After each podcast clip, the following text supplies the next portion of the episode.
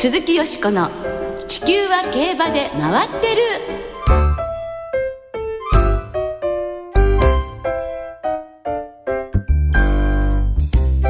皆様こんばんは鈴木よしこです。お元気でいらっしゃいますか？地球は競馬で回ってる。この番組では週末の重賞レースの展望や競馬界のさまざまな情報をたっぷりお届けしてまいります。今日も最後までよろしくお付き合いください。今日ご一緒してくださるのは小塚あゆまアナウンサーです。よろしくお願いします。小塚です。よろしくお願いいたします。お願いいたします。いや先週はね嬉しいニュース入ってまいりましたね。はい。海外から。はい。オーストラリアで花ズゴールがやってくれました。1400メートルの G1 オールエイジドステークスを圧勝でしたよ。強い勝ち方でしたよね、ね、道中最高峰で残り200メートルでもまだ最高峰、うん、大丈夫と一瞬思った方もいらっしゃるでしょうでもそこから一気に 伸びて差し切り勝ち、はい、花津ゴールそして加藤和弘調教師はともに G1 初制覇を海外で飾ったことになりますね。これ快挙ですよね。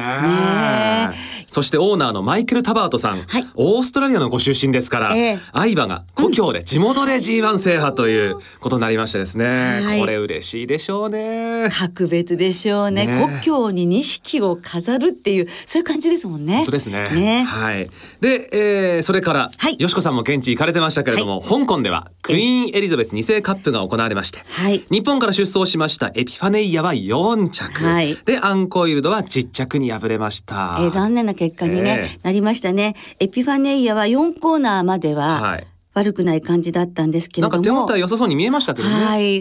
私たちが期待したようには伸びてはくれなかったということですよね。で福永祐一騎手は自信もあったので残念だけれども、まあ、攻めた競馬をしたの結果なので、まあ、ご自身では納得しているということで、うん、3歳児の時のあのガツッてした感じがもうちょっと欲しいっていうふうにもおっしゃっていました。あの住調教師もかなり肩を落としてらっしゃる感じでしたね。でアンコイルドの方はかかってしまったということで矢作先生もやはりちょっと肩を落としてらしたんですけれどもそれで思ったんですけどやっぱり今回は香港のすごくコースをしているジョッキーが手綱を取りましたけれどもその地元のえー、コースを知っているジョッキーを選ぶのかそれとも馬を知っているジョッキーを選ぶのかあのかかり方を見ると、うん、あのそういうところの選択もやっぱり難しいんじゃないかなっていうふうにも感じましたね。そしてもう一つ強く感じたのは、はい、香港馬が強くなってるっていうことです。はい、で勝ったデザインゾーンローマ、ね、ダービー馬香港ダービー馬ですけれども、はい、ダービー馬としてその年に9位通勝つのは3度目ということでしたけれど、うん、やはりその強さは際立っていましたしドバイでも感じましたが香港の馬が強くなってるっていうことは本当だなと思いました。2着3着がドバイ帰りだったっていうことも、ねええ、やっぱりちょっと驚きでそれにピアネアが負けたことは私もすごくやっぱショックでしたね。でも2頭とも、えー、まだまだねこれからですから、ね、本当に頑張ってほしいというふうに思いました。これがいい経験になってくれれば、というところですよね。そうですね。はい。えー、それから先週フランスでは去年の凱旋門賞馬のトレブが G1 ガネー賞に出走しまして、はい、デッドオーリー騎手が騎乗して2着で、えー、これまで無敗だった馬がキャリア6戦目で初めて土がついたと、うん、ねトレブ様がおまけになるとは、えー、びっくりでございます。まあ休明けっていうのもね競り合いでちょっと待ってますけどね、はい、そのトレブに凱旋門賞で敗れた絆が出走するというのが今週の天皇賞でございます、はい、日本は今週から6週連続で G1 が続きますね。熱戦を期待いたしましょう鈴木よしこの地球は競馬で回ってる。この番組は JRA 日本中央競馬会の提供でお送りします。鈴木よしこの地球は競馬で回ってる。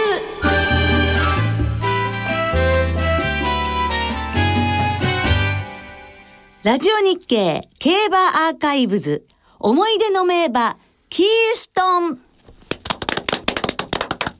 ということで、はい、ちょっと拍手するのもキーソンでちょっとちょっとちょっとって思うのもありますけれども、はい、ラジオ日経競馬アーカイブズ今日は思い出の名馬キーストンをお届けいたします。はいこの競馬アーカイブズ。まあ今年2014年が JRA 日本中央競馬会創立60年、はい、そして私ども日経ラジオ社も同じく創立60年を迎えるということで、はい、これまで数多くの取材の中で記録された競馬に関する貴重な音源を当時のエピソードを交えながらラジオ日経競馬アーカイブズとしてご紹介しております。でで毎月1回のペースでお届けしているこのコーナー今日は思い出の名馬キーストンということなんですね、はい、キーストンは1965年昭和40年の日本ダービー馬です。通算成績は25戦18勝で小馬になってからも活躍を続けました、うんもちろん私は実際に見たことありませんが、ここまで語り継がれているのは、何といっても1967年の阪神大商店での出来事ですね。先頭を会長に逃げていたキーストンを突然襲った不幸な事故です。はいゴールの手前およそ300メートルの地点で故障発生しまして転倒したキーストン。地につけない左前足を浮かせたまま立ち上がって落馬で気を失っていた山本昌司騎手のもとへとよろよろ歩み寄っていったということなんですね。はいそしてようやくたどり着いた山本昌司騎手の顔に鼻面をこすりつけたということでね、とても悲しい出来事ではあるんですけれども心打たれるシーンだったという、まあ、たくさんね語り継がれるシーンですよね。自らの故障よりも倒れている山本騎手を気遣う姿が多くの人々の目に焼き付きました。その後、残念ながらキーストンは左第一歯関節完全脱臼で予後不良と診断され、安楽死の処置を施されました。それではキーストンについてご紹介しましょう。キーストンは1962年北海道浦河町で生まれました。父がソロナウェイ、母リットルミッジという血統で、京都競馬場の松田義太郎厩舎に所属しました。そして主戦を務めたのが山本昌司騎手だったんですね。山本昌司さんは騎手引退後、調教師としてヘブンリーロマンス、レギュラーメンバーなどの名馬を育てて、そして松永幹夫元騎手、現調教師の師匠でもいらっしゃいますね。そうですね。まあ私も調教師としての印象の方が、まあもちろん強いんですけれどもね。うん、はい。さて、キーストンはですね、その山本騎手とのコンビで、えー、デビューから弥生賞まで無敗の6連勝、そしてレコードでの優勝が3回という華々しい成績で、クラシックの最有力候補となりました。その後、スプリングステークスで大クォーターの2着と初黒星を喫して、続く皐月賞は14着と大敗。しかし、ダービーで雪辱を果たします。迎えた第32回ダービー。大クォーターが圧倒的な一番人気。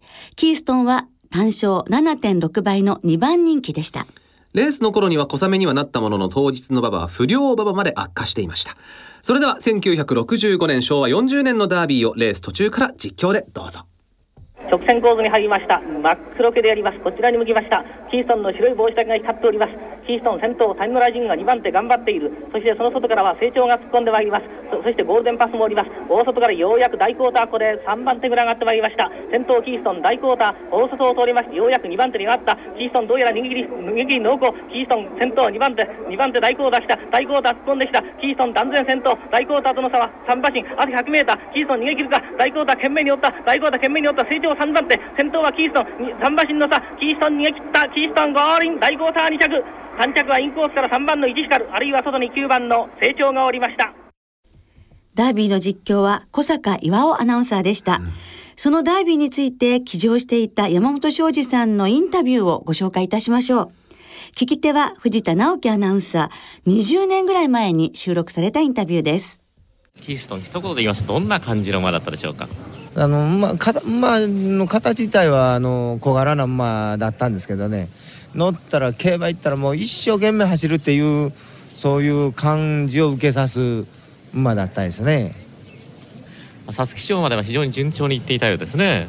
そうなんです。あのずっと練習しててあのスプリングで負けたんですよね大交代に。でまあ皐月賞は惨敗だったんですけどもだからあのその時に、まあ、いつかは負けるって気は持ってましたからねずっと勝ち続けるなんてことは不可能なんだし。ただだからあの本番前に負けてたんであの皐月賞の惨敗もあんまりショックではなかったですけどね。まあ、皐月賞の後それからダービーへと向かうわけですがその精神的には今度楽になったでしょうねその大交代が抜けた一番人気なのとみんながなんぼかあの 2000m で止まった前から2400はっていう気は持ってたでしょうからねそれで果敢に先行策スタートしましたがどうですか？ちょっと先行争い激しかったんでしょうか？うんもうじーっとしたまま花屋行ってましたからね。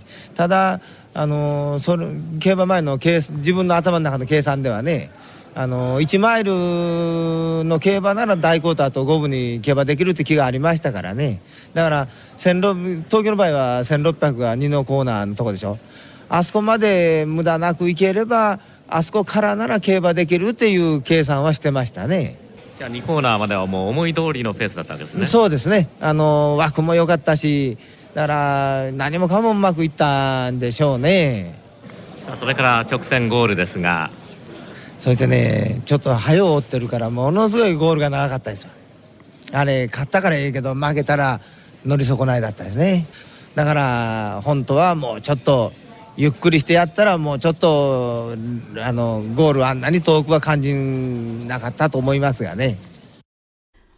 はあ、それはね、逃げ切りっていうのはそういうところがね、やっぱり長く感じるものでしょうね。ええ。でも逃げ切って三馬審査って相当強いと思いませんか？そうですよね、うん。しかも皐月賞が、まあ、大敗という形で、はい。そこからの巻き返しですからね。ねえねえ。はい。いやーそれはそれは生で見てたら興奮したと思いますね。はい、さてダービーを制したキーストンは菊花賞でライバルの大コーターの2着に敗れたもののこの年の最優秀4歳ボバと最良スプリンターのタイトルを受賞しました。翌年は京都で行われた金杯から復帰し三馬審査で勝利。しかし春の大目標天皇賞は1歳上の白髄校などに完敗して5着。さらに秋に備えて休養に入った放牧先で足を痛めて長期の休養。療養は1年以上に及びました。そして6歳、まあ、現在の5歳ですね、となった7月にようやく復帰。その復帰戦こそ2着に敗れましたがその後は得意の短中距離で4連勝。そして運命の1967年12月17日阪神大賞典を迎えます。それではこのレースをレース途中から長岡和也アナウンサーの実況でどうぞやや固まりまして4コーナーをカーブ。あと400メートル。キーストン頑張っております。キーストンが逃げ込みに入ります。1馬身リード。外を立て直します佐藤光おーっとキーストン落馬。キーストン落馬しました。さあ外からフィーに出ました。フィーに出ました。そして内の方の佐藤光外から太陽懸命に夢中でおります。さあ佐藤光がフィーにーか佐藤光がフィーにーか外から太陽太陽外から来ました。さあ鈴の錦先頭はさあフィーにーフィーにー先頭。佐藤光懸命だった。太陽追い込んだ。追い込んだ。合輪フィーにー勝ちました。2番手にどうやら佐藤光のようでありますが太陽が追い詰めております。普通の錦がその後。非常にかわいそうなことをしました。キーストン。山本騎手。落馬でありますがどうやらキーストン足を痛めた模様であります。非常に気の毒な結果になりました。あと200寸前でありましたキーストン。先頭逃げ込みに入ろうというところ。スタンドのちょうど真ん前であります。どうやら左前足の模様であります。左前足キーストン痛めました。あー実況の長岡アナウンサーも途中一瞬声を失うというかね、はい。そんなシーンもありましたですね、はい、あとその場内のざわついている感じが伝わってきましたね。うん。もうファンの皆さんも本当に驚かれてっていう騒然としてる感じでしたね。ちょうどスタンド前残り200メートルだと、ねファンの皆さんの目の前ですからね。本当そうですね。はい。で、えー故障しましたキーストン左第一子関節完全脱臼で残念ながら予後不良となってしまいました。それでは再び20年ほど前に録音されました山本昌司さんのインタビューです。えー6歳の暮れ阪神大商店で残念ながら骨折というアクシデントがはい。あったんですが、はい、その時にねなんかその前に60周年かなんか記念レースを買って阪神のそれでちょまあもともとちょっとゴトゴトしてた馬なんであの使うか使わんかちょっとあのそれは僕が乗ってるだけですからね。そのマルサンサイドと調教師の方でちょっと迷ってたようなとこがあったと思いますがね。それでも競馬行ってあやっぱり強いな思った途端にそのバケッと行ったんですけどね。あやっぱり具合が悪いったってえらいもんやなと思った途端にあのガクッと行きましたからね。もうその時はあもう完全にダメだというふうな感じだったんですか？えいやそのあのその時はねなんぼか僕も頭打ってるからそのあえらいことになったなっていう感じしか覚えてなかったです。あのキストン抱いてねそのどどうしてキストンが僕のとこ来たのかは分からないんですよ。もうぼーっとしてるやつだから。ただキストン抱いてこれはえらいことになったなっていう気しかあのそれぐらいしか覚えてないですけどね。あの骨折がなければもっともっといけたというような感じでしょうか？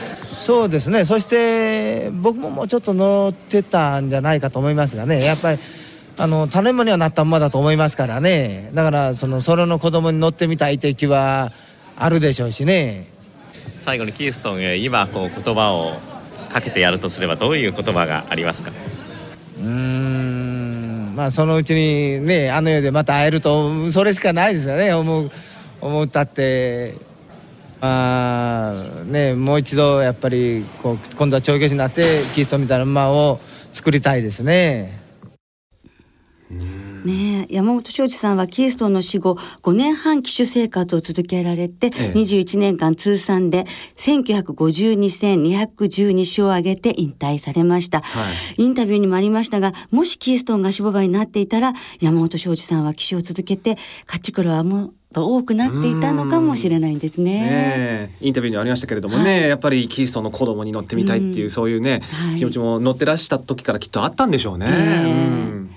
でも私たちはその古いビデオで見ることができますけど、はいあの時でのキーストンの気持ちっていうのは、本当に心配して歩み寄ったんでしょうね。ええまあ自分も怪我をしてるはずなんですけどね、ええキーストン自身もね。はい、あんなことが本当に起こるんだなっていうふうに思ってやはり心が通い合っている人と馬のその絆の強さというのを伝えてくれるシーンでありましたしそれはこれから先もずっと語り継がれていくことでしょうね。うん以上、ラジオ日経競馬アーカイブズ思い出の名馬キーストンをお届けいたしました。次回のラジオ日経競馬アーカイブズもどうぞお楽しみに。鈴木よしこの地球は競馬で回ってる。ここからは週末に行われる重賞を展望していきます。その前に先週予想したフローラステークスマイラーズカップを簡単に振り返りましょうか。はい。フローラステークスは岩崎式場の4番人気サングレアルが道中13番手からメンバー最速上がり3ハロン34.3秒の合脚でゴール前粘り込むブランネージュを頭さ捉えて優勝。勝ちタイムの2分0秒0はレースレコードだったそうですね。キャリア参戦にしてオークスの出走権獲得です。獲得しましたね。はいフローラステークス出走馬中414キロと最小の馬体重だったのですが、お姉さんのブエナビスタに負けない素晴らしい背足を見せてくれまして、やー決闘のなせる技って感じでしたが、さすがですね。同じ松田博石厩舎のハープスターとオークスの対決楽しみですね。はい、一方マイラーズカップですがシュタルケ騎式場の3番人気ワールドエースが後位追走から直線力強く抜け出してこちらコースレコードの1分31秒4で快勝2年1ヶ月ぶりの勝利を飾りました、屈腱炎で長期休養を余儀なくされましたが復帰2戦目で見事に復活。うん。さすがに2年前のダービー一番人気馬ですね。ね。まだ体に余裕もあったようなので次走の安田記念でも当然有力馬となりそうですね。はい。さてよしこさん予想いかがでした？あれ？フローラステークスは的中なりませんでした、はい。がマイラーズカップは本命が2着のフィエロだったので的中。おめでとうございます。なりしたね、まあはい。硬い本当コツンと当ててる感じでしたけどもね。ありがとうございます。今週から続く G1 シリーズも頑張ります。はい。では予想参りましょうか今週は日曜日に京都で G1 天皇賞春。そして土曜日には東京でダービートライアルアロバ賞が行われます。まずは天皇賞春からいきましょう、はい。芝 3200m 去年のダービー馬絆そして初 G1 制覇を狙うウィンバリアシオン気まぐれステイヤーゴールドシップなど18頭で争われます、えー金曜正午時点京都は天候晴れ芝ダート涼で日曜日の京都の天気ですが晴れ時々曇りということでまあ先週もねはかなり高速バウでしたけれども、ええ。今週もそのままのレースになりそうですかね。そうですね。はい金曜発売行われておりますよ。はいねあのゴールデンウィークでお出かけの方はねぜひ早めに。そうですね。早めに買って 行楽地へ。ねはいですねささああいかがでしょう？どうでしょう？やはり私は素直に14番の絆で参りたいと思います、やはりね3歳の時にフランスのねあの10番勝ってそして凱旋門賞4着って、そして三季大阪杯もさらにたくましくなった本当ですね。強さを見せてくれましたのでパワーアップしてましたえーもう成長してますしね。もう堂々たる馬っぷりレースっぷり現天皇賞でも見たいと思いますね、はい。そして相手はもう12番のウィンバリアシオンです、うん。この馬にも G1 プレゼントしたいよね。そうなんですよね。オルフェーブルのおかげでどうしよう辛かったけどオルフェーブルやが引退しましたんで、はい、充実ですものはい。ね前走強かったですね、うん。ですから12番14番を二等軸で。二等軸で。はいで3連複にしたいんですけれども、はい。ですから3着目は、ええ。3頭目はちょっと荒れるところで、ええ。去年3着イギリスのレッドカード、はい。そしてダイヤモンドステークス勝っているフェイムゲーム、うん。18番のデスペラードということで、えー12番14番二等軸5番10番18番に流す3連複です。はい、これ結構配当的にも美味しそうですね。えーク勝負してみたいと思いますが、はい。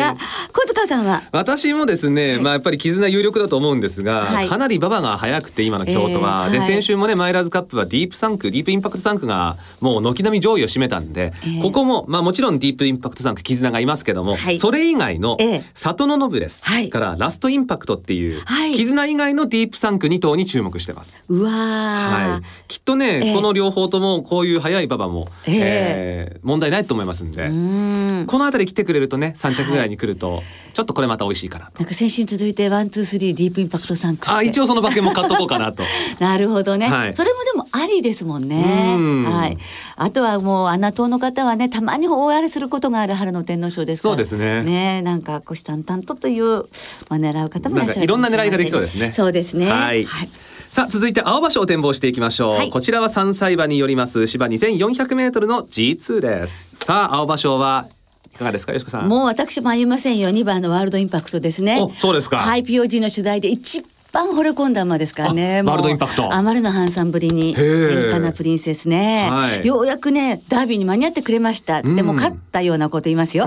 もうダービーに間に合ってくれましたね。ワールドインパクト嬉しいです。ここから5番のラングレー。またこれ二等軸で、ええ。え3番と6番に3連複で流しますえー、3番と6番ってことは、はい。マイネルフロストとピオネロですね。はい。硬いですねこちらはね。そうですかね。はい。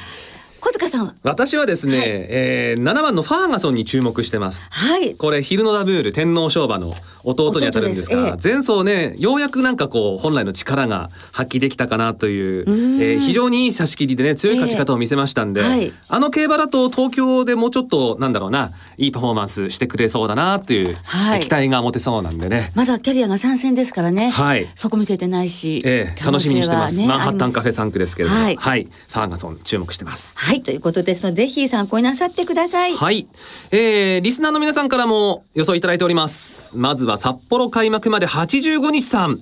そうかもうだいぶ近づいてきましたね。なんか本当ですね。ええ。なんかなんかいい感じ。はい、はい。えー今週から新潟開催も始まり3条すべてディープインパクト3区祭りとなりそうで。青葉賞はワールドインパクトラングレー山のウィザードの3頭ボックス、はい。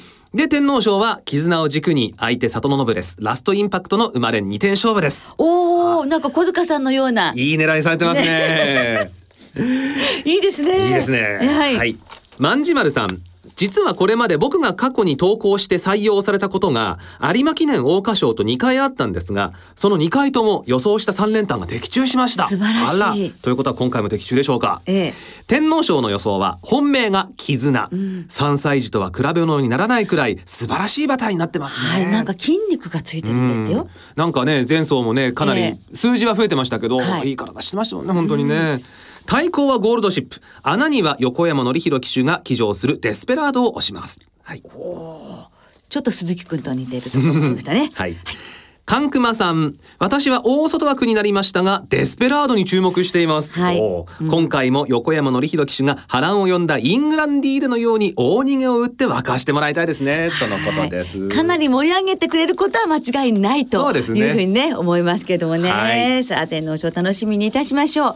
来週は G1NHK マイルカップそして京都新聞杯の展望をお届けいたします。お聞きの皆さんの予想もぜひ教えてくださいね番組ではレース予想など皆さんのお便りを募集しています。メールの場合は地球は競馬で回ってる番組サイトの投稿フォームからそしてツイッターは番組公式アカウントよしこ競馬へお寄せください。お待ちしています。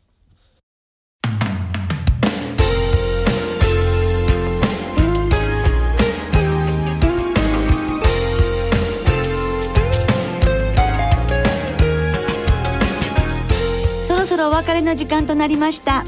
今週末は東京京都そして開幕週を迎える新潟の参上開催です。日曜日東京では2着までオークスの優先出走権が与えられるトライアルスイートピーステークスも行われます。そして日曜日の京都競馬場天皇賞の表彰式プレゼンターは歌舞伎役者の中村勘九郎さん、はい。お昼休みにはトークショーも予定されています。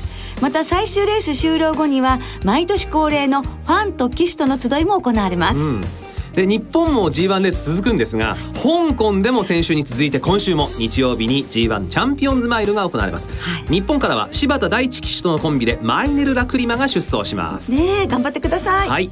さてここでプレゼントのお知らせです。ペーパーオーナーゲーム攻略本 POG の王道を番組をお聞きの皆様5名の方に双葉社さんのご提供でプレゼントいたします番組ウェブサイトの投稿フォームから番組へのご意見ご感想もお書き添えの上お申し込みください。プレゼント応募フォームではございませんのでメッセージを送るフォームにプレゼント希望とどうぞ書いて送ってください。締め切りは5月7日水曜日必着分までとさせていただきます。たくさんのご応募お待ちいたしております。それでは週末の競馬を存分にお楽しみください。お相手は鈴木よしこと。小塚歩夢でしたまた来週元気にお耳にかかりましょう鈴木よしこの地球は競馬で回ってるこの番組は JRA 日本中央競馬会の提供でお送りしました。